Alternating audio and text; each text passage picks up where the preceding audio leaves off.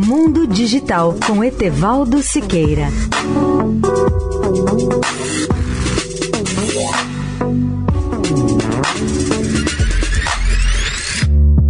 Olá, amigos da Eldorado. Vocês já imaginaram um hambúrguer sem carne? Tudo depende do seu sabor, é claro. Os ambientalistas são os seus maiores defensores, pois a produção pecuária em larga escala amplia o desmatamento de forma catastrófica, polui as águas e aumenta as emissões de gases de efeito estufa. O hambúrguer vegetal ainda está na sua fase de introdução, pois ele foi desenvolvido em laboratório com algumas plantas alternativas. E segundo o MIT, essas plantas cultivadas se aproximam tanto do sabor e do valor nutricional da carne real e não provocam nenhuma devastação ambiental.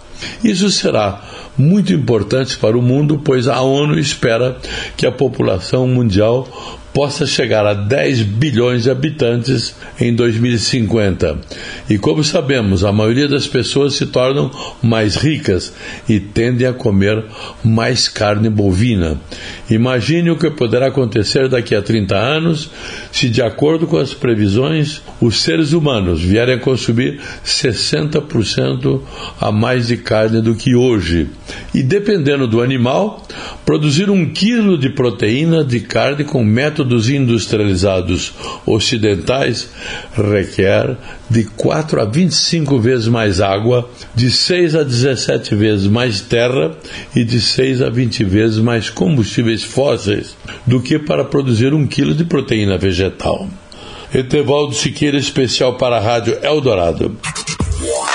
Mundo Digital com Etevaldo Siqueira.